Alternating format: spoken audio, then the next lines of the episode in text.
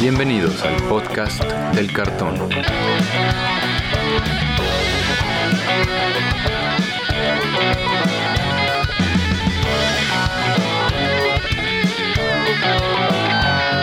Arrancamos. ¿Qué tal amigos? Bienvenidos nuevamente al podcast del cartón, el podcast donde platicamos sobre todo lo que tiene que ver con el juego Magic the Gathering. Yo soy Andrés Rojas, también conocido como Chad, y me acompañan mis coanfitriones Brian Romero y Antonio Teddy. ¿Cómo están esta tarde, amigos? Hola Chad, Brian, audiencia, un gusto estar de vuelta y ansioso porque me platiquen sus aventuras. ¿Qué onda muchachos? Pues bastante bien, ¿no? Como que este fin de semana lo he sentido un poco más raro después del pasado que vivimos con muchísimo Magic, pero pues así es esto de la, la tristeza post-evento de cartitas. Así pasa, la tristeza post-evento, porque venimos regresando del Command Fest. Bueno, no exactamente regresando, ya tenemos una semana de estar sufriendo no estar ahí. Y traemos un reporte, pero no sin antes comentarles que por favor nos sigan en redes sociales, denos un buen comentario en Spotify en Apple Podcast, una buen rating, unas cinco estrellitas para que descubra más gente el podcast. También tenemos playeritas que pueden ver en nuestras redes sociales, tienen ahí el costo y podemos enviar a, toda, cualquier parte de la República. Y ahora sí pasamos a lo importante, que es el reporte del Command Fest. Y como bien dice Brian, creo que tenemos bastante de qué hablar porque estuvo bastante bueno, disfrutable. Brian, ¿qué traes? Ay, pues creo que pasaron muchas cosas. Yo la verdad fui de aquellos que casi se queda fuera, ¿no? Creo que una hubo un sold out, ¿no? Del, del evento, hubo muchas personas que como yo y como muchos otros dijeron, no pasa nada, llegó el mero día, compro mi boleto ya en la entrada y ya paso y disfruto de esto, y no pasa nada. Y pues a la mera hora llegaron y, ¿qué creen? Ya no hay cupo, vuelta en U, de regreso a sus casas y qué lástima, ¿no? Para todos aquellos que quedaron eh, afuera, eh, gracias a que nosotros tenemos un podcast, ¿no? Y, y me iba, iba, a ocupar yo poquito espacio, me dejaron pasar ahí un rato a, a, darme unas vueltecillas, pero bien complicado todo este evento. Qué bueno que se haya llenado, sí se veía muy lleno adentro, sí, había muchísimo espacio. No sé, es que no estuve en el primer Command Fest. Ajá, yo tampoco. ¿No? Que fue el, el, el año pasado. El, y creo que fue en otro lugar, ¿no? El, el Command Fest esa vez. En otra sala, creo que sí. ¿Sí? ¿Igual fue en el World Trade Center o, no fue, o todavía fue en Expo Reforma? No, todavía fue en World Trade Center, pero creo que en otra parte, o sea, no en ese, en ese mismo salón. Bueno, no sé, pero al menos el espacio, o sea, el, el espacio que ocupaba la, la Mega XP sí pues, era muy amplio, ¿no? Era muchísimo, uh -huh. y sí le dieron bastante espacio a, a lo que era el Command Fest. De hecho, creo que el área de side events era como el área más pequeña que, que ocupaba el, el, Command Fest, se me hacía como muy, muy compacto ese, ese lugar, pero de ahí fuera todas las mesas para el juego casual, era muchísimo espacio, había muchísima gente, se veía muy lleno y sí se veía bastante disfrutable todo esto.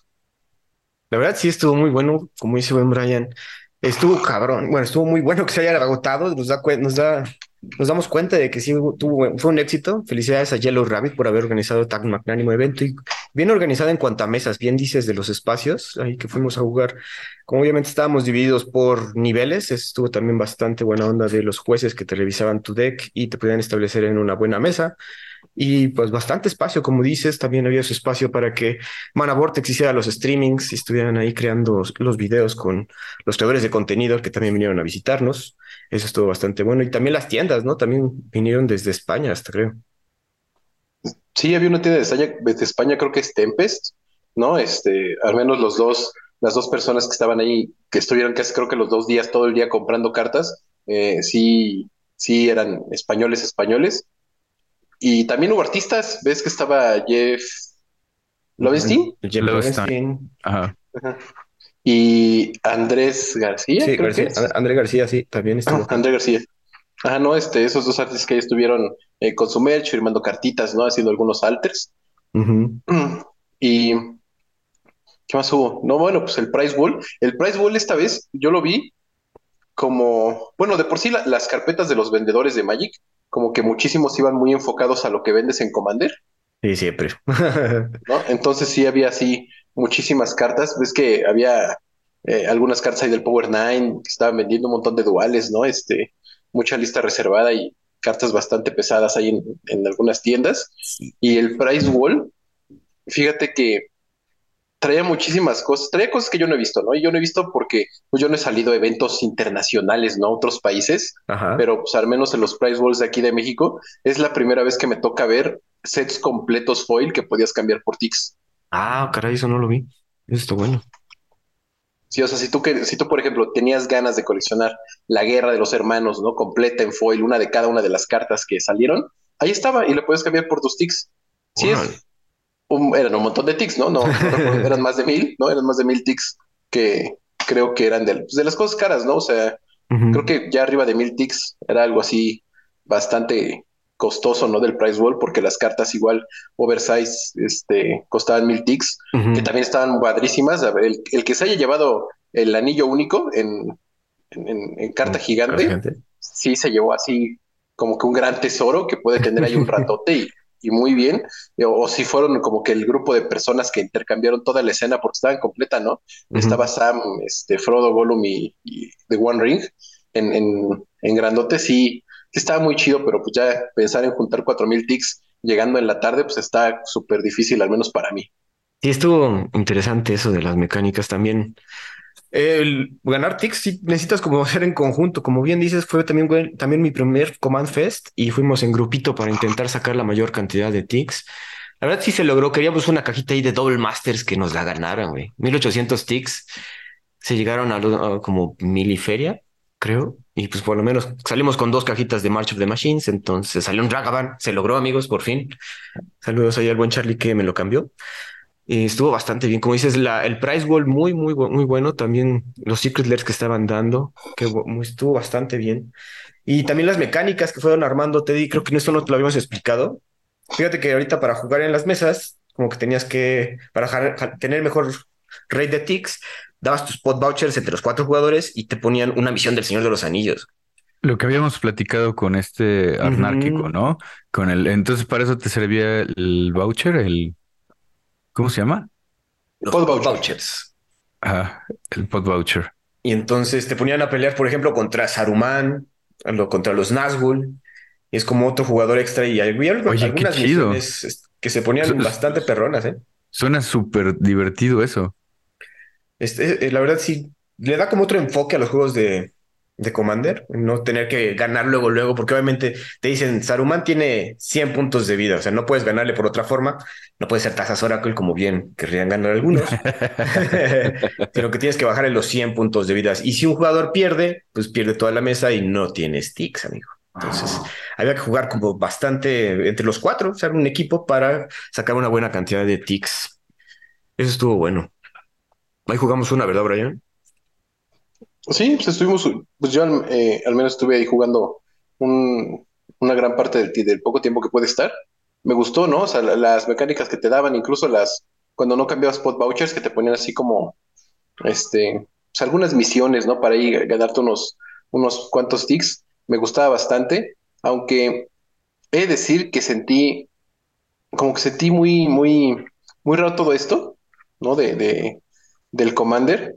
Sí se siente muy diferente este evento de Command Fest a, por ejemplo, el, el Gathering Series.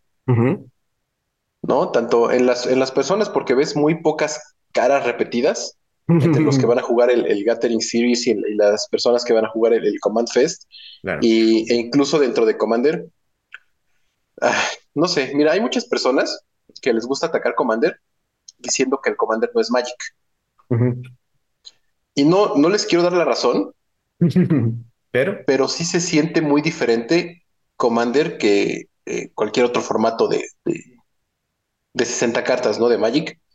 Y más porque parece como que su propio mundo tiene sus propias, incluso dentro de, de- de lo que es Commander, la, la- la misma comunidad está dividida, em- empezando por esto de los niveles de poder, Ajá. ¿no? Que eh, eh, la verdad sí pido muchísimo que, no sé si Yoshi Academy, Wizards of the Coast, este, ¿cómo se llama el, el- el patrón este de, de Commander, el del Rules Committee? El Rules Committee. Sheldon. Ajá, Sheldon, ¿no? O el Rules Ah. Committee en, en- en general, sacaran como que una forma de aprender a definir el nivel de deck de un, el, el nivel del- de un deck de Commander, porque no hay como que una métrica para decir, ah, pues este es un nivel 4, al otro que es un nivel 10, o no sé cuál sea el más alto, más que pues la visión de quien te lo está revisando, ¿no? Y, y como que decir que ah, es que este es un experto en Commander, no. O se me hace como esos expertos que salían de repente en History Channel con los pelos así parados, diciendo ah, marcianos, ¿no? Este, ahí revisándote tu deck para decir, sí, este es un nivel 4. No sé, ¿no? O sea, como que no hay, no hay un parámetro para, para medir el poder de un deck. Ves un deck nivel 6 y de repente ves un nivel 4 y es lo mismo y es como de, güey, pues es que nada más uno tiene más colores y el otro no. ¿Quién sabe, no? No, no entiendo cuál es, como la base. Pero yo creo que hicieron un buen trabajo ahorita los jueces. Yo creo que sí, bien como dices, tendría que haber una sección dentro del Josh Academy o el Rules Committee que ya esté asesorando a los jueces sobre tanto las, lo que comentábamos también de las reglas, que tanta interacción dentro de Commander, pues sí tienes que tener otro set de rules, bueno, otro set de forma de ver el juego diferente al juego competitivo, ¿no? Aquí la situación al medir el, el, el poder de una, de un deck. Creo que entre 4 y 6 no varía tanto, sino que más bien el salto de, ay, mi deck es un 6 a un 9, pues sí es un salto mayor, ¿no? Y digo, creo que si Teddy ve un deck que trae tutores, trae piedras, trae interacción gratis, pues sí lo calificarías un poquito más alto, ¿no, Teddy? Yo creo que sí, en general, un deck muy enfocado, o sea, si nuestra escala es del 1 al 10, yo creo que es ridículo situarla en 1, o sea, situar un deck en 1 o sea, a menos que sea un preconstruido y que así decidan la mesa, vamos a jugar todos con preconstruido, podrías decir que es uno, pero yo creo que desde poner una escala del 1 al 10 ya estamos mal. O sea, no, porque como bien dices tú, Chad, eh, el salto de 6 a 9 o de 6 a 10 es muy grande. Entonces, más bien yo creo que las escalas deberían de ser del 1 al 5, ¿no? Y pensando en que CDH es un, es un 6. ¿No? en, una escala del 1 al 5, ¿no? Si, si, tienes una escala del 1 al 10, CDH es un 11. y no se vale llegar a, jugar en una mesa de nivel muy alto, como sería un 10 o en mi propuesta un 5, con Tazas Oracle, con todas las piedras de mana, o sea, Mana Crypt, este, Basal Monolith, eh, Chromox, este, ¿cómo se llama el, Mox de Metalcraft? El Opalo. Opal, ajá. Mox Opal y que, y que lleves tutores y que lleves Spellseeker y que lleves todas estas cosas eh, y que digas, no, es que mi, mi, deck este, no es CDH, ¿no? No es CDH porque no me gusta ganar con el combo. Saludos. o sea, eh, eh, tu deck es un CDH, ¿no? Tu deck ya está arriba de la escala establecida. Y está bien, hay decks CDH que son más rudos que otros y, y está bien, pero, pero yo creo que desde ahí, desde pensar una escala del 1 al 10 ya andamos mal y más bien debería ser del 1 al 5 porque a menos que tengas un preconstruido, no creo que haya Dex 1, ¿no? O sea, no creo que haya gente que agarre, ah, voy a agarrar todo este bulk, lo voy a mezclar y voy a decir, mi deck de Commander. Es imposible. Pero fíjense que ahorita lo que yo vi el fin de semana es que la comunidad se autorregula sola. Sé que nos hacemos mucha burla y criticamos mucho eso de la regla cero, pero muchas veces está implícita al momento de... Mucha gente, por ejemplo, iba a jugar con su mismo grupo, entonces ya sabe lo que va a jugar. Entonces, ya al momento de conocer, pues se autorregula uno. Ya si ve a alguien nuevo, pues le comenta, ¿no? Entonces, eso también se veía, de que éramos tres que ya nos conocíamos, llegaba alguien nuevo y sí había una plática prejuego comentándole que, que se, que, que de extraíamos, ¿no? Y saludos ahí al buen Cachux, que obviamente teníamos que subirle el nivel, porque él nunca juega poder bajito. que, también eso, eso es algo que, o sea, un, bueno, es, esto de, de, la separación por niveles y que lo que se está haciendo, qué bueno que se esté haciendo, ¿no? O sea, qué bueno que se haya como que una plática y que, que la gente busque divertirse de todas las maneras posibles. Esto es a lo que me refiero con el que Commander se siente como algo muy apartado a Magic, porque incluso dentro de, de su propio formato hay mucha división. Y eso es algo que, por ejemplo, a mí no me gustó de este evento del Command Fest, que mucha gente iba a jugar con su mismo grupito para pues, juntar tics y, conseguir premios. Cuando, pues normalmente un, un, evento como un Grand Prix, ¿no? En, el pasado, ¿no? O, eventos de este competitivos del Magic, una de las grandes como cosas que, que, tenían estos eventos es que jugabas con otras personas con las que no jugabas todo el tiempo. ¿no? Y conocías otros jugadores, ¿no? Que también les gustaba el Magic, ¿no? Y que se apasionaban por sus cosas. Y aquí, pues, hay mucha gente tu punto. Sí, sí, o sea, sí, sí te entiendo. Como que eh, eh, un evento para jugar Commander sería un evento para ir a conocer gente con la que normalmente no juegas. ¿no? Porque lo mismo que un Grand Prix, tú estás testeando con tu team y ya los conoces, el chiste es ir y jugar contra otros, ¿no? Y, y como que acá se siente raro el que nos juntamos tres y vamos a tratar de hacer puntos para conseguir el prize world, ¿no?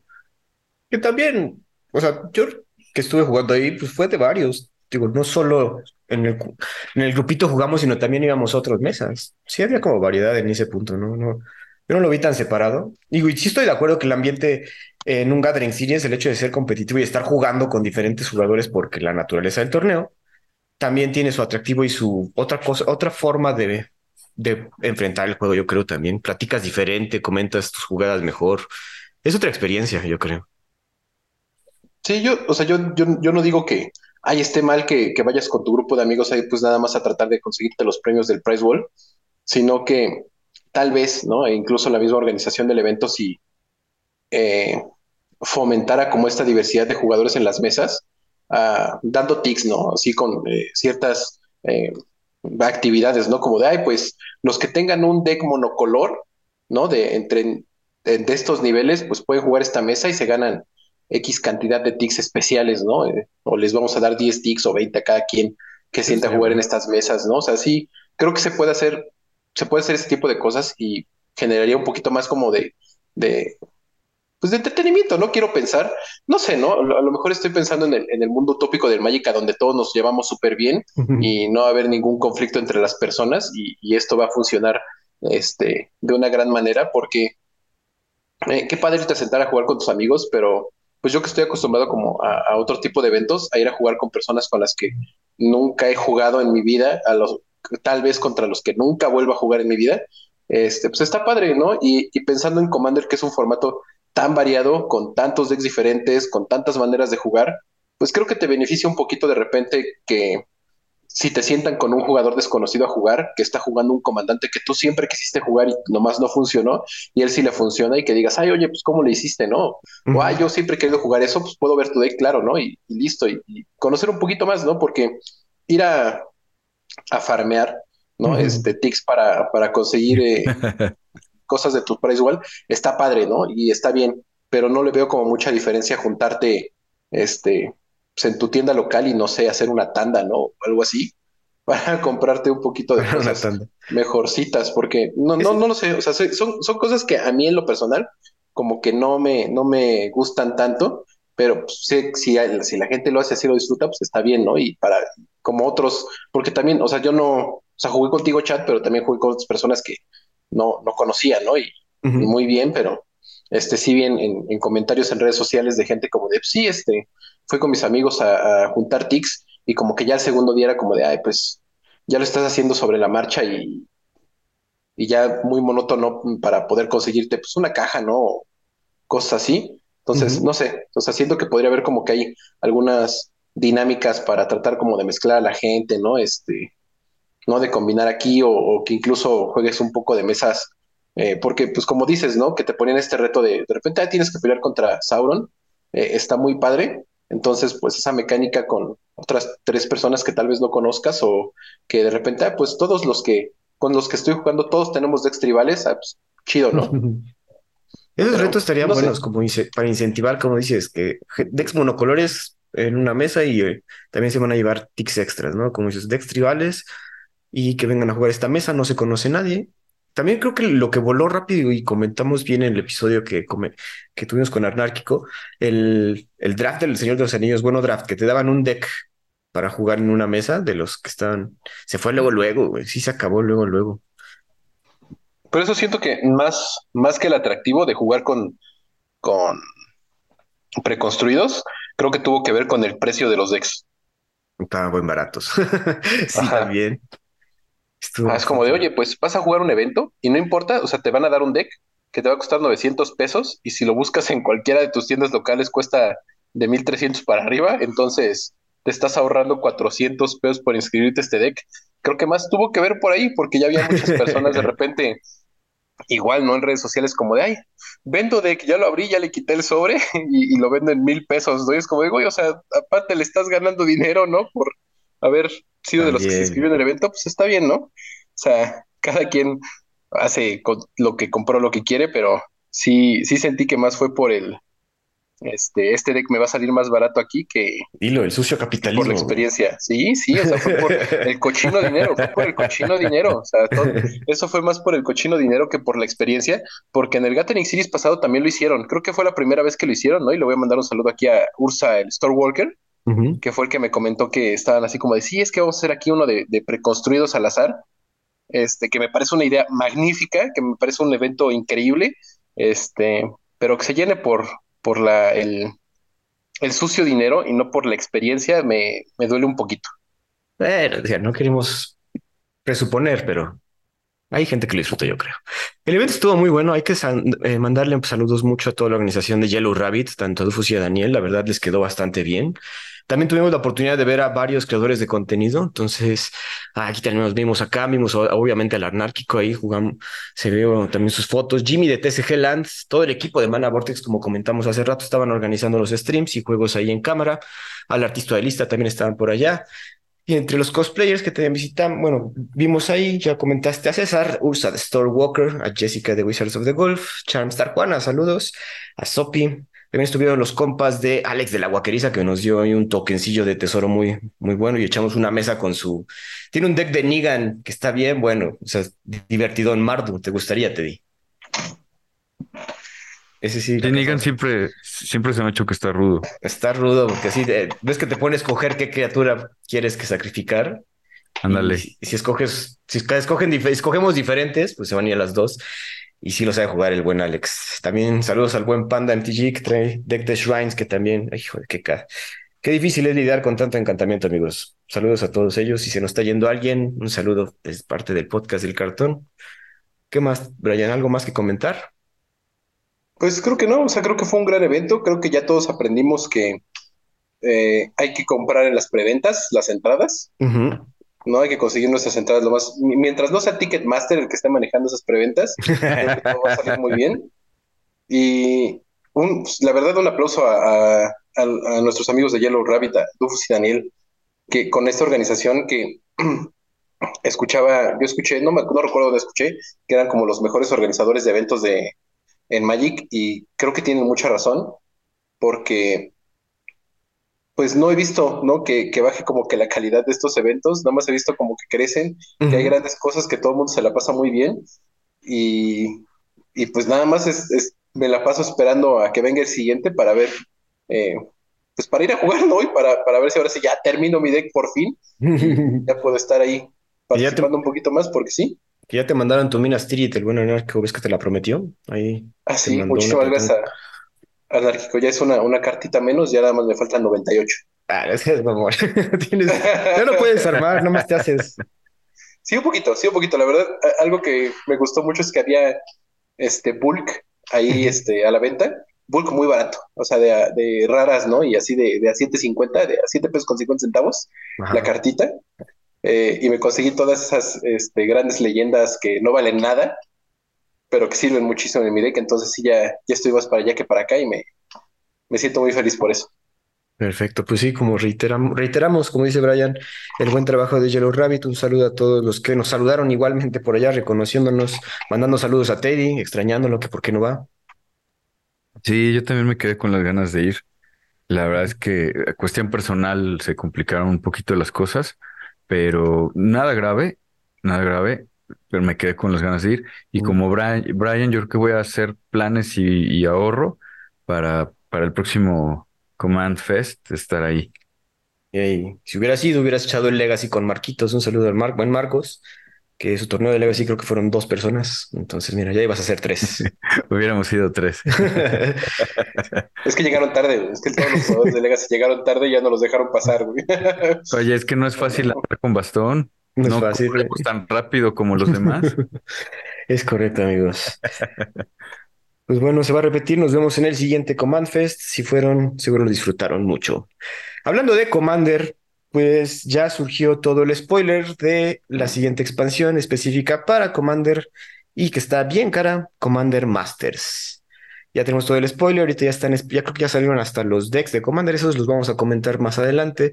Están interesantes, pero vamos a hablar en esta ocasión del set principal. Ya habíamos comentado que La primera carta que spoilearon fue el Jeweled Lotus, cartón de cero manás para poder castear tu comandante, ¿no? Estamos de acuerdo que súper buena reimpresión, todo el mundo la necesitábamos. Sí, sí, muy de acuerdo. Y sobre todo que a lo mejor con los, los que nos quedamos con ganas de tenerlo foil o en un o en una versión diferente, nos están dando creo que tres versiones distintas y, y, y cinco foils, una cosa ¿Cuál? así. Cuatro, ¿no? Cuatro, puede ser. Porque Son- Es que es la es que- normal. El La arte normal de. Alana, de Alana Deiner, ¿no? Está el, el nuevo arte y, y creo que, creo, a lo mejor me equivoco, son dos nuevos artes. O sea, son... Es que o- creo que uno es borderless del normal Ajá. y luego tienes el, el otro full art borderless foil, güey. O sea, Ah, ándale. seguro, si hay como También- cuatro, ya hay tanta variante que Creo que más porque se les olvida el eche, el foil también. El Edge, ándale, justo. Gracias, Brian. Sí, entonces sí, son como cuatro o cinco. Y, y bueno, te da aquí oportunidad de, de hacerte de uno. Me parece que sí bajó de precio. ¿Qué tanto? No sé, pero, pero creo que sí es un poquito evidente que este tipo de cartas o este, este set va a hacer que cartas que normalmente están caras van a valer o van a bajar un poco de, de precio, lo cual creo que eso siempre se agradece. Sí, más cuando son cartas como la Jewel Lotus, que, que ahorita están carísimas, que no esperas una reimpresión tan pronta, ¿no? De, de... Porque ¿cuánto tiempo tiene que salir? ¿Un año? No, como dos. ¿Un año o dos? Dos ya dos, porque fue. Entonces, estamos en 2021 cuando salieron. Creo. Bueno, dos, bueno, año y medio. Vamos a darle como año y medio, ¿no? Porque estamos en, en julio, entonces vamos a pensar que fue como año y medio que, que se reimprimió la, que se imprimió por primera vez la Jewel Lotus, ahorita ya tiene una reimpresión, entonces sí que vamos a ver como la, a la mitad, ¿no? Tal vez el, el precio de la normalita, No, lo ya cual es va. muy bueno. Y, y Tres la buena- años. 2020. Ah, sí. Bueno, es que se- acuérdense que ese, ese año no existe. es verdad, es que me quitaron, es que seguimos en 2019, más tres, Exacto. más cuatro. No, entonces no importa. Este, bueno, o sea, es una reimpresión entre comillas rápida, ¿no? O sea, que ya la, la estamos viendo de nuevo, entonces me, es- se agradece bastante. Pero yo quiero empezar hablando de lo que me molesta mucho que no está saliendo en esta expansión. O sea, Y es lo- que no hay, Ajá, no hay una reimpresión de Urbor. Y quiero, quiero que todos nuestros escuchas nos pongan atención, ok. porque no saben lo horrible que es bajar una Cabal Coffers en tu deck de Commander, esperar robar una Urbor y que te digan que no la trae el deck. Es que no lo he comprado, güey, perdón. No, porque Oye. uno esperaría que si trae la Cabal Coffers es porque trae Urborg, y si no tiene Urborg, entonces, pues, ¿para qué le metes la Cabal Coffers? Bueno, si es Pero es- un, si es un deck de, de monocoloro, no te hace falta Urborg. Pero si es un deck de dos o tres colores, pues sí debería llevarla. Pero ahí te va, Brian. La Urborg se reimprimió en Time Spiral, la reimpresión que fue hace como dos años de Time Spiral. Y entonces ahí la puedes encontrar. Entonces yo debería tenerla, ya entendí, perdón. Sí, es que nada más era, era, era y aventar una pedrada, Teddy, porque me la aplicaron en el Command Fest, ¿no? Yo ahí dije, no, pues ahorita robo la Urborg y ya ganó. ¿Y qué crees? No, no, nunca, Nunca, nunca llegó. tuve la Urborg. Ajá, nunca pudo generar maná bien Cabal Covers. Una disculpa, Brian, no vuelve a pasar ya para la siguiente que te preste el deck. Pero bueno, eh, o sea, ok. Vamos a hablar. No viene Urborg en este set, estamos de acuerdo. Algo que sí viene y creo que lo habíamos predicho en el podcast son los spells gratis de Commander 2000, ¿qué? Creo que 2003, no me acuerdo. Los spells gratis, los que saben que si tienes a su comandante te cuesta cero. Fierce Guardianship, Deflecting SWAT, el blanco, el Rolling. No, Deadly Rollick, el. Maneuver, el, ay, no me acuerdo cómo, cómo se apellida, no, se apellida Maneuver, no me Ajá. acuerdo cómo se llama. Flawless Maneuver. Eso. Flawless, Flawless Maneuver, Y el verde que-. Y el verde que nadie sabe qué hace, nadie le importa. Sí, básicamente. Fíjate qué horrible abrirte tu sobre y que te salga ese. Abres tu sobre, te sale el, el spell gratis verde y dices, ay, qué lástima. Y luego el chavo de junto lo abre y le sale una Force of Negation Foil. Un Fish Guardianship Foil. Y aparte el Fish Guardianship, el, el border le está bien bonito, ¿ya lo vieron? Que sale ahí Narset protegiendo el asunto. La ilustración está increíble, me encantó. Sí, justamente por, por Narset, ¿no? Este, está súper bonita. La verdad es que los, los borderless, creo que todos los artes están muy padres, excepto Sí. el verde, porque no lo he visto. el verde que no hace nada y que no lo has visto. Pero el Deflecting SWAT, güey. Creo que yo soy de esas, y bien si vienen a escuchar este podcast hoy, dice esas personas que no le importa qué tipo, qué, qué versión de la carta tenga, ¿verdad? Pero este Deflecting Swat trae un Corvold ahí tirando un spell de lado y lo quiero mucho, amigos. Sí, Chad, lo vimos y, obviamente pensamos en ti. Y sí dije, wow, o sea, ese, ese Deflecting Swat va en el deck de Corvold a fuerza. Híjole, pero bueno, vamos a ver si sale, si no, obviamente va a estar más barato, ya tengo el mío, o sea, no lo necesito, pero pasa. Creo que se siente así cuando quieres una carta, ¿verdad? Eso no había pasado antes, amigos. Pues creo que es, es algo que es muy válido en Commander, ¿no? O sea, eh, es como ponerle tu sello y tienes un deck de Corvold y llevas el spell, pues que, que sea con la ilustración de Corvold, ¿no? O sea, eso está bien padre. Pues a ver si se logra, no prometo nada. A menos que me lo regale Teddy si le sale, entonces. Pues si me sale, si me sale, sí, te lo cambio de Órale, perfecto. Qué, bueno que te dicen, te si me sale cuando ni va a comprar producto, pero. ya sé. a lo mejor compro un sobre y, lo abro. Exacto. Pero bueno, qué buena esta reimpresión del set. Obviamente, estas cartas estaban llegando a, a, precios muy altos que nadie quería pagar. Más arriba de 80, quizás. No, 70. Pero sí, ya ahorita vimos, de hecho, una rebaja bastante importante. Ya está, creo que el deflecting estaba en 30, 25, entonces bastante aceptable. Otra carta que se acepta, bueno, se agradece mucho su reimpresión y Teddy no va a estar en desacuerdo, Demonic Tutor. Ya como mítica, pero una buena reimpresión. Creo que ya siempre ha estado como mítica, ¿verdad? No, no, se había mantenido rara. No sé por cuánto tiempo, pero se había mantenido rara y la verdad es que sí. Eh, Demonic Tutor siempre es una carta que agradeces que reimpriman. No importa si tienes la versión de, de beta en alemán, sabemos que cuesta más, ¿no? Pero, pero quieres jugar con, con más Demonic Tutors, entonces sí está muy bien que, que la hayan reimpreso. Y el arte border está bonito, la verdad, si son fans de eso. Sí está padre. Eh, también tenemos la reimpresión de Loyal Retainers, un reprint ya bastante esperado. Los Loyal Retainers ya alcanzaban precios bastante altos. Si no saben qué hace, es un, Human Advisor, cuesta uno blanco y dos incoloros. Es un 1-1 que dice que lo puedes sacrificar para regresar una criatura legendaria de tu graveyard al battlefield y solo puedes activar durante tu turno y antes de declarar atacantes. Y creo que es la primera reimpresión que tiene, ya tenía bastante. No, salió ahorita como promo, ¿no? De los 30 años de Magic. ¿Ah, no, eh, bueno, creo que sí, y antes de eso salió en el Commander Arsenal, y la versión de Commander Arsenal es foil, y era la versión, creo que una de las versiones más caras, pero bien difícil de encontrar. Me salió en Portal, Commander Arsenal, como bien dice Teddy, pero sí, ya 40 dólares llegaba esa cosa. Y salió como invocación de Amonkhet, no, ni sabíamos. Interesante. Otra carta que ve buena reimpresión, obviamente Craterhoof Behemoth, un buen finisher para casual.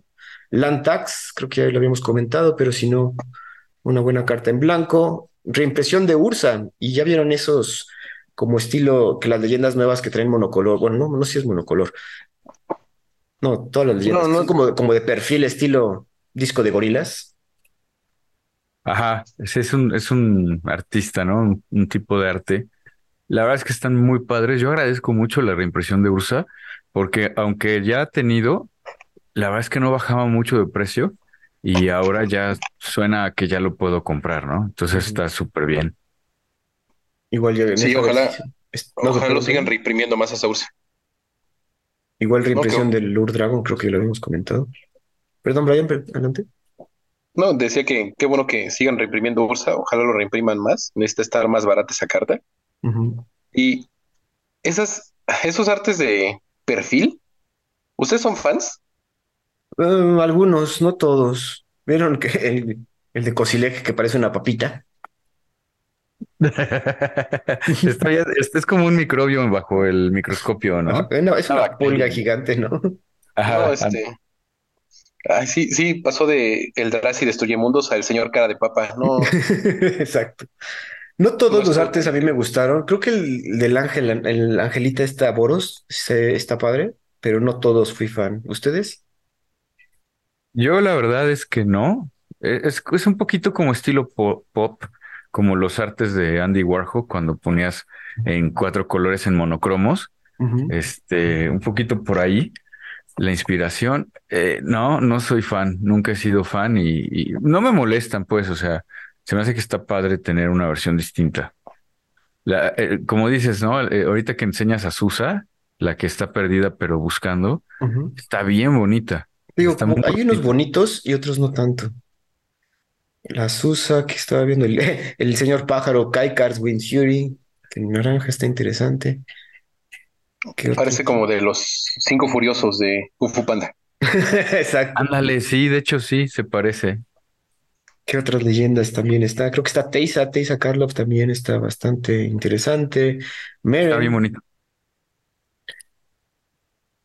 Que, que te voy a decir, de las cosas que no me gustaron, y a lo mejor aquí nos va a llover un poquito de hate, hablando de los artes, es que Richard Kane Ferguson es un gran artista y tengo la impresión que han estado abusando de él últimamente.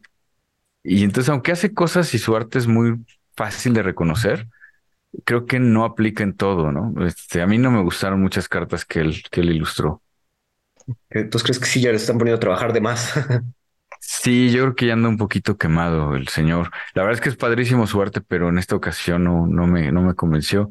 Y por ahí estábamos viendo que reimprimen el Wanderer. Creo que fue tu primer comandante, ¿no, Chat? El Maelstrom Wanderer sí, que también tiene esa, esa carta de perfil. No me molesta, no se me hace la mejor, el mejor arte. La verdad, el mejor arte es el de nuestro, nuestro compadre de aquí de México. El Víctor Adame Mínguez. Víctor Adame. Entonces, digo, se, se agradece la reimpresión, le bajaron downshift a rara. Ha habido bastante movimiento entre raras y, down- y ah, que suben a míticas y bajan a raras. Por ejemplo, subieron a mítica Smothering Tight. Ya va a ser más difícil encontrarla. Antes era siempre blanca, siempre rara. Spellseeker es mítica, otra, ella, esa antes también era rara. No sé qué otra se acuerden. Bueno, de las que bajaron, este, una carta que, que para mí me parece increíble, que es Days, Days Undoing. De Mítica la bajaron a rara. Sí, es que es basura. Ah, el, el Time Twister de, De pobre. de la banda. de la banda. Y bueno, y de tu amigo el francés, este Nassib. Nassib, no me acuerdo si es francés, seguro judío, pero no me acuerdo si es francés. Gabriel Nassib. tuvo un, tuvo un deck de Days Undoing. Todavía se usa en Legacy, pero no es tan tier. Digo, como dicen, el Time Twister para pobres. Yo, ahorita que ya lo No, bajaron. El Time Twister para pobres es el Echo of Eons. que también ya está caro, ¿eh? No te creas. Eh, Sí, pero a, pero diferencia de un Time Twister no es lo mismo. Ajá, pero digo, ya está más barato el de Jason Louis. Ah, no, ya bajó otra vez. Me lleva la fruta. ¿Ves? 15 ¿Qué hubo? dólares. ¿Qué hubo? De hecho, el Days Undoing llegó hasta superar los 16 dólares. Está- estaba caro. Qué bueno que lo reimpriman. A ver si la gente lo aprecia como yo lo aprecio. Otro ciclo dentro de este set es el de los eh, Planeswalkers monocolor que pueden ser tu comandante. Por ejemplo, Teferi, Temporal Archmage. También lo bajaron de mítico a raro. También está esa Freya. ¿Qué otro está? El blanco, ¿cuál es? Obnixilis, ¿no? También está el, el Obnixilis. El blanco es Nahiri. El blanco es Nahiri, sí, cierto. Eh, esos Planeswalkers pues ya los pasaron a, a raro. Bu- buenos comandantes, la verdad. Ese Teferi, qué dolores de cabeza genera, la verdad. Otra. Yo- lo que sí veo es que, por ejemplo, hay algunos Funcomuns, ¿no? Como el Storm King Artist, que Que ya estaban haciendo como muy difíciles de encontrar. Y que ahorita, quién sabe qué tan fáciles sean de, de encontrar con, con, con esta expansión, porque ay, últimamente leyendo en redes sociales que, que se lanzaron como los spoilers y todo, eh, había como muy poco impacto porque sentían que había mucha, mucho bulk, ¿no? En las impresiones generales de, de la expansión porque se empezaron, ¿no? Creo que el- el- en el primer anuncio de, de las reimpresiones empezaron a sacar muchas cartas que dices, órale, ¿no? O sea, qué, qué, qué divertida está esa carta. A lo mejor este, alguien que la juegue con sus amigos en su cocina se divierte muchísimo, pero es una carta de medio dólar que, que no sirve este, de mucho ahí para abrirla en, en un producto que trae un precio exorbitantemente alto. Entonces, sí como que se siente esta, este golpe de reimpresiones con cartas buenas, pero al mismo tiempo que siento que va a ser una gran decepción cuando abras tu sobre y te salgan, este, ¿cómo se llama este? Un carador ¿no? Porque creo que va a traer dos raras, ¿no? Los sobres. No estoy, creo no, de, nada más una, pero sí que si te sale un carador vas a llorar. Ajá, no, entonces sí, este, sí siento como que hay muchísimas, este, cartas que dices, ah, órale, qué padre, este, qué divertida, pero ay, yo quería un Ursa. Es que son bastantes cartas, creo que este, esta set son 400 cartas, entonces es grande el set y sí, la variedad te puede salir otra reimpresión de Zetalpa, que obviamente ya hay como, ya hay bastantes. De hecho, vienen en casi cada deck de Commander que traiga blanco, trae una copia de Zetalpa. O te puede salir, como bien dices, un Ursa, un Juliet Lotus. También trae a los titanes el Drazi, no trae todos, que es lo que sorprendió. No completaron el ciclo, solo trae a Olamog de Ceaseless Hunger y Cosilec de Great Distortion. Comentamos su arte todo horrible de, de carita, pero faltó Emrakul. Está interesante eso, ¿no? Sí se siente como que faltaron varias cartas que obviamente no, te iban a traer, o sea, en, este producto no iban a venir todas las reimpresiones de todo lo que se en Commander, porque, eh, como lo decíamos platicando del Command Fest, eh, Commander es un mundo distinto para cada quien. Entonces, eh, como que cumplir la, las expectativas de todos los jugadores de Commander es imposible porque tendrías que reimprimir como todo el Magic que existe para que se sintieran como cómodos dentro de esto. Y pero, pero sí hay muchas, o sea, sí, sí lo veo y sí digo, ay, pues ahora oye, qué padre que estén reimprimiendo los medallones, ¿no? Este, que ah, se estaban yendo precios muy, muy, muy altos, en que ya vas a poder tener tu medallón foil para todos aquellos este, loquitos que se sienten cuervos y les gusta foilear completamente su deck, ¿no? el, el, el, Champions Helm, que igual está carísimo, ¿no? Y he visto que muy poca gente lo está jugando, que se estén reimprimiendo las tierras estas de Battle Bond, ¿no? Las, Battle Bonds que son este súper importantes para este los grandes jugadores de mesa. Me, me, para mí me hace muy feliz porque siento que voy a poder conseguir las 10 para jugarlas en, mi deck de cinco colores y a un precio relativamente accesible, ¿no? Pensando que no, que no porque la caja te va a costar, este, no sé, un millón de pesos chilenos, eh, te, pues así te lo dejen tan, tan caro, ¿no? Este, las cartas, al menos aquí en México, porque si no, pues ya tendremos que eh, recurrir a la vieja confiable de pedirlas a Estados Unidos, ¿no? Para que me salgan un poquito más baratas. Pero bien, o sea, no sé, o sea, sí, yo no soy el, gran ávido jugador de Commander, el formato me gusta bastante porque me gusta divertirme jugando este Magic, ¿no? bueno, al menos en, ese punto, ¿no? En Commander me gusta divertirme, pero, ah, no sé, o sea, no, no, no sé qué tan, qué tan como que contento yo estaría viendo como este set y diciendo, ah, claro, este, ya no puedo esperar para abrir mis sobres y abrir mi mangara, el diplomata. Trae mangara, no es tan buena carta, pero puede salir otro Heroic Intervention, una buena reimpresión. De hecho, una carta que Teddy nos comentó que no la tenía, había tenido reimpresión, ¿cómo se llama este demonio que te gusta? El demonio que me gusta. El, el No, el, ah, bueno, aparte de Razaquet, el Arching of Despair. Esa madre ya también estaba bien cara, ¿no? El Archfiend of Despair, que solamente lo habían impreso en, en Battlebone, justamente, donde las tierras.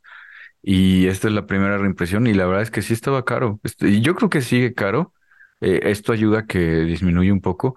Es que es un gran demonio. Lo voy a leer. Es Archfiend of Despair. Cuesta 8 manás, 2 negros, 6 incoloros. Es una criatura demonio, 6-6 volador.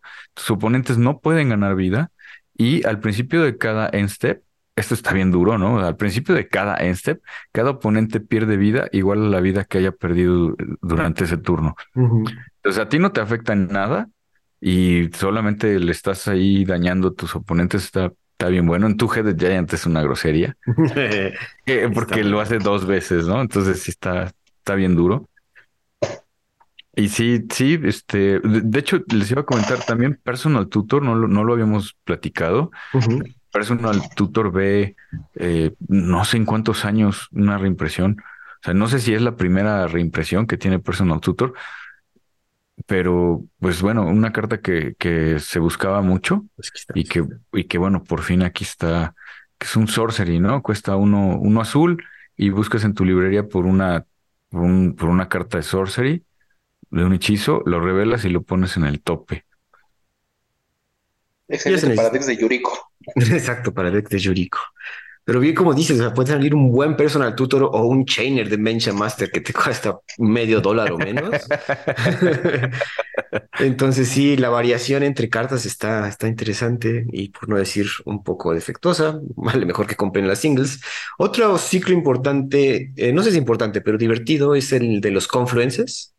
El Fiery Confluence, el azul, no sé qué hacen los demás. La, la verdad, nada más conozco los ISET, el rojo y el azul. Y de, y de los dos, perdón, Brian, y de los dos yo creo que el rojo está, es el más duro. Es el que más se usa, ¿no? Pero creo que la, la ventaja de esas reimpresiones es que otra vez ya va a haber versión foil. Ajá, es que también es eso. Para todos los sea, loquitos. Sí, de muchas cartas no había versión foil. O sea, por ejemplo, de Personal Tutor no existió una versión foil. Ujú. Ya va a haber una versión foil que vas a poder conseguir, ¿no? Este, no sé. ¿Sabes qué me, me hizo falta también? Ristic Study. O sea, ¿por qué si esta es Mothering Tide y no está Ristic Study? Como, ¿Cuándo fue la última reimpresión de Ristic? Apenas En hubo, ¿no? Mystery, en Mystery Booster. Ah, es que esto sí es cierto, estoy pensando en la rémora. Tienes razón, Ristic no. Study sí necesitaba una buena reimpresión. En Jumpstart, y, y ya saben que nadie abrió Jumpstart. Ajá, tienes razón en Jumpstart. Eh, pero sí, tienes razón, Brian. Cyclonic Rift también veo otra reimpresión, esa carta que todo el mundo odia, pero todo el mundo trae en su deck. Pero aparte, ¿por qué sacan Cyclonic Rift y Evacuación en el mismo set? Ajá, también eso es lo que todo el mundo estaba quejando. También, eh, para quien no saben qué hace evacuación, porque es como el, Rist- el, el Cyclonic Rift de pobres, eh, dice cuesta 5 manás, 2 azul y 3 incoloros, regresa todas las capturas a las manos de sus propietarios. Eh, también te jodes a ti, ¿no? Entonces, por eso es el de los pobres. Pero interesante, como bien dice Brian, que hayan sacado esos dos eh, instantes. God of Bandit Warlord, una, alguien que ya se ha formado bastante en Commander ese, ese señorito. Sí, vemos a. Godo y vemos a este Heartless Higetsugo, ¿no? Ujú. Que que también tiene mucho, mucho espacio en Commander. Como Pero cartas de El Gearhulk azul, ese se está jugando ahorita en Pionero. ¿Qué hace una sí. reimpresión de Commander? Está raro, fíjate, sí tienes toda la razón. Como que el Gearhulk no sería una carta que yo viera en, en mesas de Commander. Y, Es muy y- querido. Yo creo que es un- una criatura muy querida ¿eh? en Commander. que otra vez también lo bajaron a raro. Si se acuerdan, en Kaladesh era mítico. Entonces van a ver más. Pero otra vez no hicieron todo el ciclo, nada más el Torrential. Y yo creo que el verde está mejor, por ejemplo. A No, el, el- tal vez el, hasta el blanco está bueno en Commander, ¿no? Pues ese que hace Cataclismo. balance. Cataclismo, Hace cataclismo. Hace cataclismo. El- de hecho, se llama Gearhulk eh, Cataclismo, algo así, ¿no? Ujú. Cataclysmic Gearhulk, exacto. Hasta clica, ajá, Cataclismic Gearhulk. O sea, sí, sí hay muchas cartas que yo veo que digo, oye, pues es que claro, ¿no? O sea, eh, Wayward Surtooth es una carta que se juega muchísimo en Commander, ¿no? Porque, porque quieres acelerarte las tierras, ¿no? Sai, este, que incluso se juega en Legacy, pues también este, tiene su propio deck en Commander. Muchas cartas así que digo, pues sí, o sea, estas reimpresiones están muy buenas porque te da la oportunidad, no solo, no, no pensemos nada más en los jugadores que tienen mucho tiempo jugando Commander o mucho tiempo jugando Magic, sino en, en todos los jugadores nuevos que se meten de repente a este formato y es como de, ah, mira, ya puedo conseguir estas cartas, eh, porque, se- porque no nada más eh, las reimpresiones tienen que ver con los precios, sino con la accesibilidad de las cartas que vamos a, que están sacando acá, ¿no? Porque sí, nosotros decimos, ay, es que estas cartas ya no, o sea, el Carador que no vale nada, pero de repente no lo ves en ningún lado porque como no vale nada, pues la gente lo tiene en sus cajas de zapatos, en sus casas y no te lo van a buscar, ¿no? Exacto. Entonces, pues de repente aquí ya en un sobre puedes salir y lo vas a encontrar y lo vas a poder tener, ¿no? Y, y pasa lo mismo con muchas cartas, pero sí siento que hay muchas, como te decía, el, el Gearhulk, que no están pensadas tanto como para eh, el formato de Commander, ¿no? No sé si nada más metieron como que ciertas cartas ahí, este, al, al, al extra, porque hay, ¿sabes qué? En el limitado va a estar muy bueno, esta carta va, a- va a funcionar muy bien acá, pero para la demás gente que no va a jugar limitado, porque el, el producto es muy caro y el limitado de este producto también va a ser muy caro, entonces no todo el mundo lo va a poder jugar. Y, y yo pienso principalmente en nosotros, Latinoamérica, que se nos complica esto por eh, la, la diferencia de, de- de precios. Es que, eso, es- eso va a ser un poquito como complicado, ¿no? Porque si veo muchas cartas, eh, por ejemplo, va, va a salir una reimpresión de Yuriko, ¿no? Entonces, si tú abres una Yuriko en, en- tus sobres de draft, ¿no? Para, para draftear tu commander, pues sí vas a agarrar tu commandir, vas a agarrar tu, este hechizo de Aminatou azul, ¿no? Vas a agarrar esos este, hechizos caros que vas a querer estar revelando con tu Yuriko y con algunos que otros ninjas que, que vengan aquí en, comunes, subcomuns. Eh, y después, o sea, vas a seguir armando ese deck de Yuriko con lo demás que salió acá, que eh, la, la, base de Yuriko, aunque no es cara, de repente todos los demás counters sí son muy caros, porque no es como que en esta, en esta versión de Commander Masters venga tu Force of Will, si viene tu First Guardianship, sí, Force of Will vio una represión entre comillas a, principios de año. Está reciente. Pero, ajá, no, pero este, pues todo lo demás que llevas en el deck sí está medio complicado. Bueno, pero... Este, también no hay mana crypt. No, pero ya hermana Crypt otra vez. Ya tienes Julius Lotus, Brian. Pero no baja de precio. La mana crypt no baja de precio. Sí, pero no, o sea, no todos tus decks de Commander tienen que llevar mana crypt. No, pero sería mejor que estuviera. Obviamente. Yo creo que, ajá, yo creo que Brian se refiere a que el producto siendo tan caro, que no me pongas una mana crypt como que no se siente bien. Una mana crypt o una mana vault que efectivamente no tienen que ir en todos tus decks, ¿no? Pero que me das un producto tan caro, estaría padre que trajera alguna de las dos, ¿no? Pero traes Juliet Lotus. no, no, sí, claro, no, no. O sea, es, es, el equivalente al mana crypt y al mana vault que ustedes quieren, ¿no? Pero si trajera las tres, ah, no, también. el, value, de la caja estaría por los cielos, claro. Pues de por sí ya está por los cielos. Eso sí. bueno, más cara, hijos. O sea, no, yo creo que así está bien. Imagínate si trae Mana Crit y Mana Bot, no, o sea, imposible de comprar para nosotros los latinoamericanos. Eh, ¿Qué otra carta quieren? Bueno, reimpresión de Daretti también y Foil, que también creo que, como bien dice Brian, no tiene Foil. Entonces, Daretti Foil, eso también es bastante bueno. Sí, esos, esos Planeswalkers no existen en foil. Entonces sí es una, sí son buenas reimpresiones para eso, ¿no? una, importante, una importante reimpresión, y esta carta no debería costar lo que llegó a costar, es el encantamiento Aura Song, Song of the Dryads. Cuesta uno verde y dos incoloros. Encantamiento Aura encanta un permanente objetivo y el permanente objetivo es un bosque. Se transforma en un bosque sin color. Esta carta, por ejemplo, solo salió en un Commander y llegó a tener precio arriba de 40 dólares, lo cual está un poco exagerado para un, un aura, ¿no? De removal. Y el removal por excelencia verde, ¿no? Eh, porque afecta al comandante y, pues muy bueno. Y no había. Le pasó lo mismo a Aracnogénesis. También. Eh, ¿no? Que igual nada más tenía una, una impresión y estaba carísima y de repente es una carta que se vuelve muy divertida y no, pues no la, no, no la, no la puedes comprar porque está por los cielos y ahorita pues ya mira, ya aquí va a tener impresión en todos, todos los amantes de las arañas, pues van a ser muy felices. Y como dice Brian, creo que es una carta casual, o sea, está divertida. Aracnogénesis no debería tener el precio que tenía. Es un instante, cuesta uno verde y dos incoloros. Dice, crea X arañitas, uno, dos, verdes, tokens obviamente con Rich, donde X es el número de criaturas que te están atacando. Prevén todo el daño que se fuera a hacer este turno por criaturas que no son arañas. Eh, pues, básicamente un fog, pero con un buen value. Y pues, sí estaba alcanzando precios de 40, 50 dólares. Bastante buena reimpresión. Yo creo que yo creo que a grandes rasgos la, las reimpresiones, las cartas que trae el set están bastante bien. O sea, cartas no tan caras como RuneScar Demon, Creo que siempre es una buena adición. El Purforos también está padre que, que, que esté aquí. Eh, en general, creo que la, la, la expansión viene bien. El, único pero que creo que todos coincidimos es el precio. Que a lo mejor sí está, eh, está muy caro y no trae la mana Crypt, no trae la mana Vault. Trae el Jugos Lotus, ¿no? Eh, Reality Shift se me hace que también está padre que vengan en este set, pero no sé por qué está en ofensa ¿no? Ana quién sabe por qué. O sea, o porque la pone, ¿no? sí, sí, en general está buena.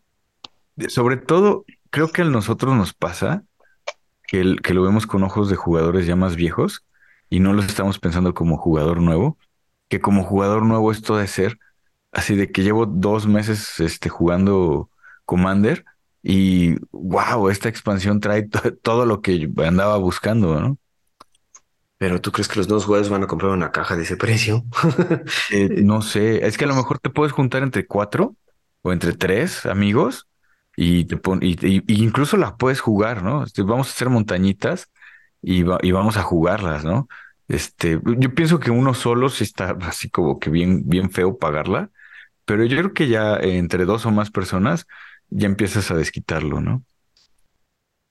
Mm, no sé, o sea, yo sí. Ah, yo, yo lo único que siento, o sea, lo, lo único que, que realmente siento es que hay muchas cartas que no, que no pertenecen como a, una, a, a un set de Commander, ¿no? El Torreja Gear, Hulk, el Pure Steel Paladin, no son cartas que sean como para Commander. No, o sea, son reimpresiones que se tendrían que ver en, en otro producto porque se juegan en otros formatos. Es- y pues que parezcan aquí en Commander es como de, bueno, pues es- a lo mejor es para que hay el, este, pues el jugador de pionero, de moderno, ¿no? Que va a armar esos decks, pues te va a consumir, ¿no? Tus, tus singles de, de Commander Masters, pero no sé, se me hacen ahí como que esas cartitas que nada más metieron al, ah, pues ya la vamos a reimprimir aquí. Y bueno, te diría que el Steel Shapers Paladin sí lo juegan mucho en, en los decks boros. Un saludo al buen Vic, esos decks de equipo. Entonces sí, sí les hace bien falta. El Pure, Pure Steel Paladin. Ese mero. Y es que se te cruzó la idea del Steel Shaper's Gift. Ah, perdón. Es que el Steel Shapers, sí, sí, perdón. Oye, y está súper bueno, que creo que es la primera reimpresión que tiene la carta, Mm, puede ser. creo. Yo eh. creo que era un common igual y ya me la pasaron para. para. Ya es rara. No, no, siempre ha sido rara. No, No era un común en Mirrodin. Sí, En mi opinión era un común. Steel Sí. Shapers. Steel Shaper's Gift. Sí, creo que sí nos la subieron. Era un common. ¿Eh?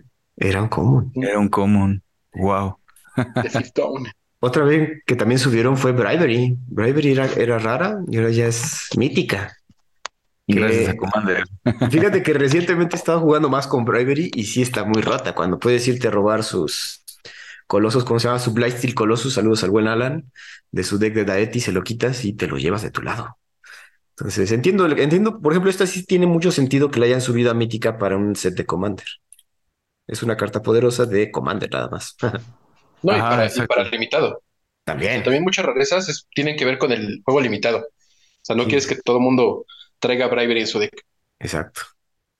Una reimpresión que a mí sí me enoja porque salen todos los decks igual que Setalpa.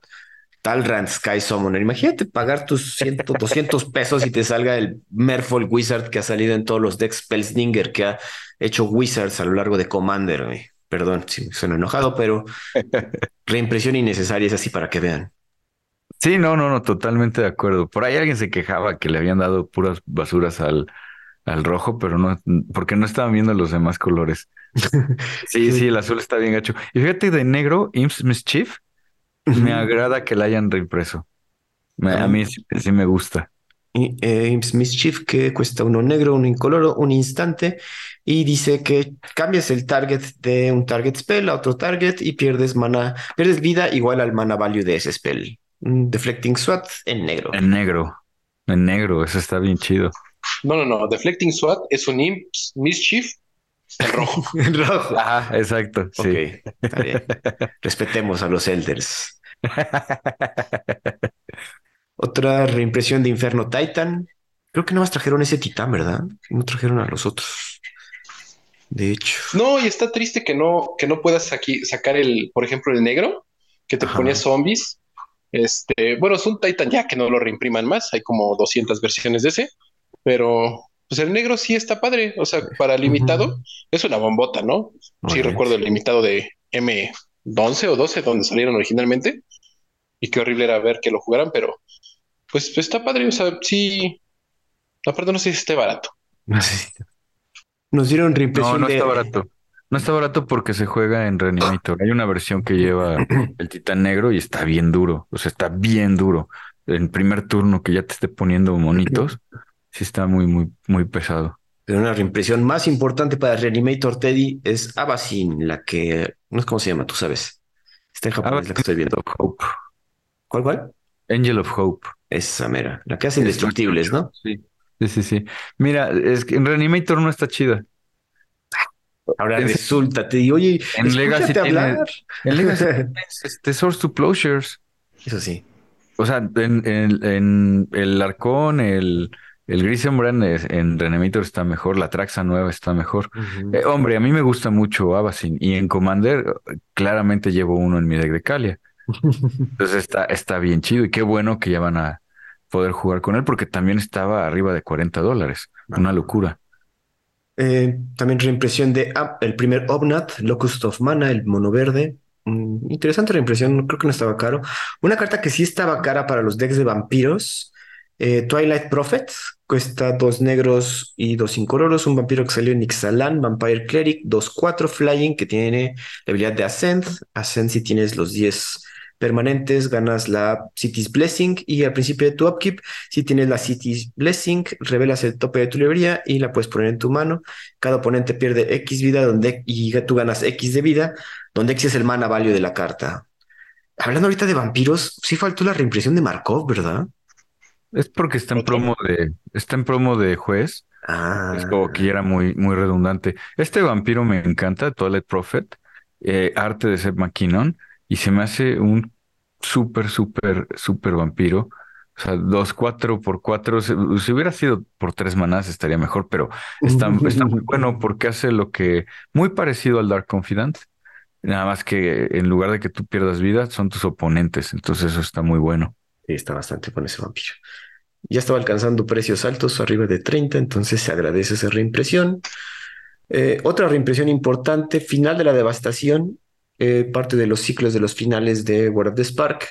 Este, en este caso es el verde, que es un tutor que te busca en Graveyard y librería. Y aparte, si pagas más de 10, le das más X más X y haste a tus criaturas.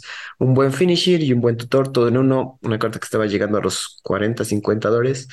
Buena reimpresión. Y muchos estaban quejando que ahorita el borderless no está bonito. A mí me gusta. Sí, está padre, pero es gente que no le gustan los dinosaurios. Se quedó, que no, como que no tuvieron buena niñez y odian los dinosaurios. Ándale, Brian. Sí, sí, estoy de acuerdo. A mí también me gusta porque dinosaurios, exacto. Yo de, yo de las que sí creo que es muy, muy, muy, muy, muy, muy buena es la captura de Yongshu. ¿no? Yo sé que la gente, la gente en general odia que los, sus oponentes tomen turnos extras, pero pues qué bueno ver estos turnos extras reimpresos porque están padres. O sea, no, está bien padre cuando los juegas, está muy feo cuando te los juegan en contra. No, creo que era, es, hay tres, ¿no? Hay tres turnos extra de cinco manás y este era como que el que le faltaba reimpresión porque era el que salió en portal originalmente. Exacto. Y, y la otra que me gustó mucho es, no sé cómo se llame en, en inglés, pero el Legrand Cromlech. El, el The Great Henge Ajá, pero me gusta más Legrand Cromlech, creo que es en francés, ¿no? en francés. ¿no? Legrand Cromlech suena como que extraño, pero The Great Henge, ¿no? Que son estas cartas que empiezan a subir un montón de precio porque como son lugares específicos de un plano, no las pueden reimprimir donde sea, ¿no? Así, es más, tú quieres jugarle a, al- a las finanzas del Magic, así, quieres saber cómo una carta puede ver reimpresión pronto o no. Si, si su nombre es, no, si es, si es un lugar representativo de un plano, no la va a tener así tan rápido. Y pues eso pasó con The Great Henge, ¿no? Este solo podía salir en, en el Drain o en un producto como este. Qué bueno que lo estén sacando acá, lo cual tal vez signifique que no va a salir en, en la, en la que viene del Drain, que es una lástima porque si saliera en la que viene del Drain como es estándar, pues la reimprimen muchísimo más, ¿no? En más grandes cantidades y baja más el precio, pero pues al menos aquí está y qué bonito artefacto verde. Se necesitaba esta reimpresión. Está padrísimo que la reimpriman. Y tú, Brian, eh, pueden buscarlo en, en episodios anteriores donde platicas justamente de esta carta en particular, de cómo se iba a subir muchísimo de precio. Sí, se los he dicho. Y ahorita, qué bueno que por fin la reimpriman y ya vaya a bajar un poquito. Sigue estando cara la cosa esta, ¿eh? entonces. A pesar de que también vio reimpresión ahorita en el Señor de los Anillos, ¿eh? Fíjense, re- reimpresión directa. Sí, pues es que se juega muchísimo. O sea, es un, Ah, es- es un gran artefacto. Sí, sí, si has jugado con él, sabes que se pasa de, Se pasa de, de poder. de poder. Qué buena reimpresión. Eh, una reimpresión que no sé si ustedes vean necesaria de Heliod Sun Crowned, el último, el Heliod de Teros Beyond Death, que hace combo con balista. Pues Sí, creo que no la balista. ajá, no era necesario él, creo que era más necesaria la balista. Eso sí. No tiene tantas reimpresiones y esa balista está subiendo de precio. Aparte, el Heliod está en la lista. ¿Cómo la Ent- y sí está saliendo en- Ah, en la lista de las cartas que salen Sí, en sí, sí. especial en los set boosters. Sí, sí. Y sí está saliendo ahí. O sea, sí sale bastante ahí. Entonces, ¿por qué no aquí sacan Walking Ballista? Sí, sale sobrando aquí mi compadre. Eh, un- una buena reimpresión, Grave Pact, este encantamiento mono negro, bueno, no digo mono negro, pero cuesta tres manas negros y un incoloro. Cuando una criatura que tú controlas muera, cada oponente sacrifica a otra criatura, ¿no? Según yo no había visto tantas reimpresiones, entonces se agradece. En novena fue su última reimpresión. ¡Hala! No, pues sí, ya se necesitaba. O sea, sí se necesitaba mucho. Estaba muy caro. Ah, muy caro. Sí, nu- nunca he visto a nadie jugándola, pero pues está bien. Es porque no, había- no había, Brian. O sea, de verdad está muy, muy cara, muy difícil de conseguir. O- el Bloodchief Ascension, otro encantamiento negro que también ya estaba alcanzando precios altos. Eh, al principio de cada end step, si un oponente eh, perdió dos o más vidas este turno, pones un contador de quest en la Bloodchief Ascension. Cuando una carta es, puesta en el graveyard desde cualquier parte, si el Bloodchief Ascension tiene tres o más quest counters, tú puedes hacer que un oponente pierda, que un jugador pierda dos vidas, y si lo haces, tú ganas dos vidas. Entonces va a estar drenando marranamente. Eh, reimpresión de Tutanail, un tutor bastante interesante. Jisan, The Wandering, The Wanderer Bard, para todos aquellos ju- jugadores de mono verde. Asami, Lady of the Scrolls, también creo que no, no había tenido reimpresión. ¿Tú te acuerdas, Brian? No. Sí, tuvo, tuvo una reimpresión, pero no, ay, no, no está, no estaba tan cara. O sea, no No. estaba cara. Creo que la única versión cara es la foil de Kamigawa original, lo Ah, cual sí. me duele, me quema y me lastima. Pero de ahí afuera no es una carta así tan, tan buscada, tan jugada. Sí, sí, sí, sí, tiene más de una reimpresión. Este, sí salió por montones. Sea, sí, había mucha gente que de repente la tenía, la vi mucho bulk. Es cierto, olvídenlo, es Vulcan, amigos. Pero me gustó su versión, este, ¿cómo se llama? De perfil. Que de por A sí ver, está de perfil ella. Sí, sí. Oigan, ahorita que estaba viendo, ¿no tiene versión borderless el- la captura de Jingyu? Eso está ¿No? una, no, de- un- una oportunidad desperdiciada. Que el arte está bien bonito, el original. La verdad, qué bueno que lo respetaron, pero uno esperaría una versión borderless, ¿no? De esta carta. Pues yo creo Pues que sí. está bien, fíjate. Son horribles los turnos extras. ¿Para qué hacerlo bonito? Sí. Entre los dioses que reimprimieron también nos dieron a el dios escarabajo, ese dios de Amonkhet. Creo que también no había visto reimpresión más que en el Secret Set que sale todo funky. Mm, Reimpresión de Sakama, de, eh, de, bueno, comandantes importantes como Queen Marchesa, CDC, Mystics, creo que ya eh, también han im- reimpreso bastante. Nekusar, a todos aquellos que les gusta la cochinada. ¿Qué otra carta? Pues creo que esos serían las importantes, amigos. Gilded Lotus, sus botitas, Lightning Inmortal. Ah, el Sol Inmortal, sí, cierto, esa, esa no había visto reimpresión de Immortal Sun, ese artefacto mítico legendario de Rivales de Ixalan, creo. Morofón también reimpresión, que también Morofón siempre ha estado caro y aunque no ha tenido varias, varias reimpresiones, no estoy seguro. Hay una de juez, hay una versión de él de, de Morofón de juez. La verdad es que qué padre verlo ahí, este, reimpreso, porque es un consentido de la gente. Lo puedes jugar en el tribal que tú quieras. Entonces eso está muy bien. Te iba a decir las, la, el martillo de, de Nazam, De la Sam Hammer of que también estaba, estaba un poco caro. Y, y que bueno, ahora ya vemos reimpresión y, y qué bueno. Algo que no comentamos acá, pero vamos a invitar yo creo que a nuestros amigos que les gusta el formato. Hubo varios downshifts en Pauper, para Pauper digo. Cartas que eran uncommon y pasaron a ser común, por ejemplo, Dread Return, un, un ¿cómo se llama? Reanimator. Eh, the Swarm, antes era una uncommon. El, el, el sorcery de negro que puede destruir encantamentos, algo que no tendría que ser negro, pero bueno. Y Exacto, Chad, exacto. y All That Glitters, ese encantamiento aura de... Es del Drain, creo, que le da más Sí. uno más uno por cada artefacto de encantamiento a la criatura que encantes. Y obviamente es para el horrible deck de Boggles, que ahorita se va a poner más feo. No, y para Affinity. y para Affinity también. Entonces, todos aquellos jugadores de Pauper, creo que va a haber un episodio especial porque hay varios downshifts importantes. No, espérate que ese, ese All That Glitters lo van a terminar baneando de Pauper. Yo Antes de también banear cosas del mono rojo, que es lo que tendrían que hacer, van a banear cosas del All- van a banear el All That Glitters. Yo también estoy de acuerdo, porque sí, es mucho poder. Parece que no, pero sí es bastante power.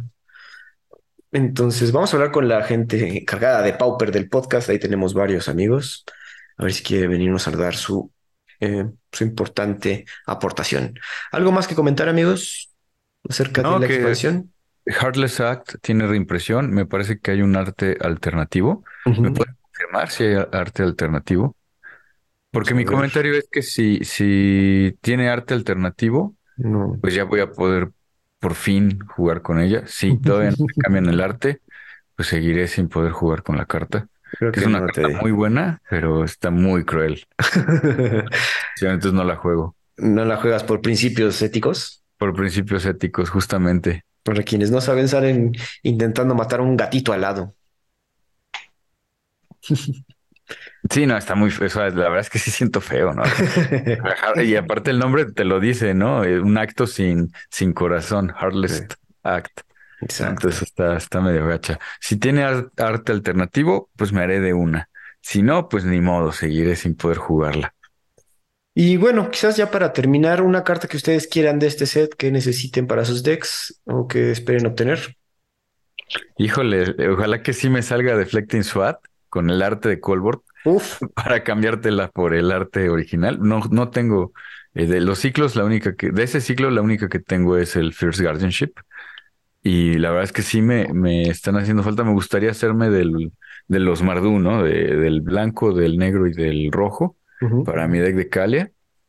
Y este, no tengo Lantax y la verdad es que me gusta, me gusta el encantamiento, se me hace muy bueno.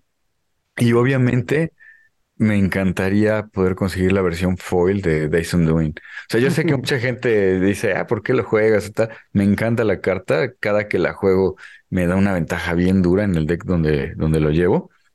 Y me gusta mucho. Y, el Urs- y el Ursa, he, he querido Ursa desde que salió en, en Modern Horizons. Y, y a ver si ahora ya, ya puedo. Ya se te cumple. Ya se me Brian, la carta que quieres que te salga o que quieras conseguir de este set. Pues creo que hay varias cartas que le van a salir muy bien a mi deck de humanos legendarios, ¿no? Eh, así creo que principalmente un Sun Quan, Lord of Wu, nada más para que todos tengan Horsemanship y sean más imbloqueables.